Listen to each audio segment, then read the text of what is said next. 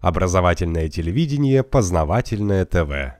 Понимаете, как кто-то выразился, несколько, может быть, грубовато, что э, везде есть куча, там, так скажем, органических отходов, вот, но если э, бросить такую кучу палочку дрожжей в виде нескольких миллионов так сказать, долларов, то эта куча, как говорится, доставит гораздо больше так сказать, хлопот и неприятностей. Проблема в том, что в современном мире мы можем э, организовать массовую демонстрацию с какими-то совершенно неясными лозунгами, можем и гражданскую войну с э, тысячами э, участников, если у вас есть достаточно денег в частности и в арабских странах, там имеется, ну, как говорят, там демографические излишки, которые, в общем-то, за там, какую-то сумму в долларах, в общем, согласны даже с радостью куда-то ехать, что-то делать. Э, тут ситуация упрощается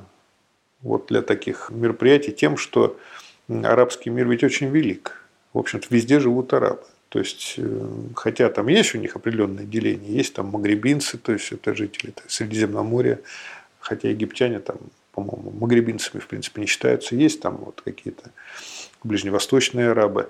Но отличия между ними небольшие. В принципе, э, какой-то боевик из э, Ливии, чем там сейчас заниматься в Ливии? Ну, естественно, скорее всего, его можно найти сейчас в Сирии.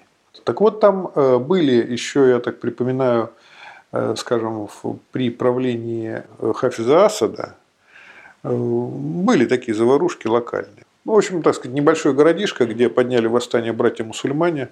А Хафиз Асад, э, вообще говоря, был не бойскаут такой по характеру. Собственно, для того, чтобы там стать лидером в такой стране, это надо обладать определенными так, качествами. При подавлении вот этого восстания, ну так, по разным оценкам, несколько тысяч погибших-то было. То есть такие вещи там происходили. Ну, надо учитывать, что там не только такая вот мешанина там мусульман, христиан, иудеев, есть там какие-то свои э, секты, и среди тех, и среди других есть какие-то общины, которые, в общем, придерживаются иногда довольно таких радикальных взглядов.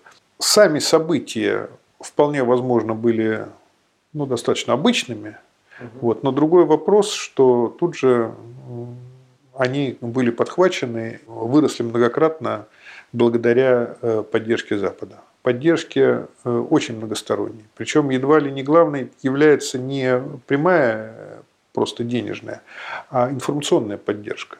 То есть все знают, что вот э, сирийцы хотят демократии, а русские травят их нервно-паралитическим газом. Это уже на Западе это уже все знают. Во всех школах там дети вам об этом расскажут. Познавательная точка ТВ. Много интересного.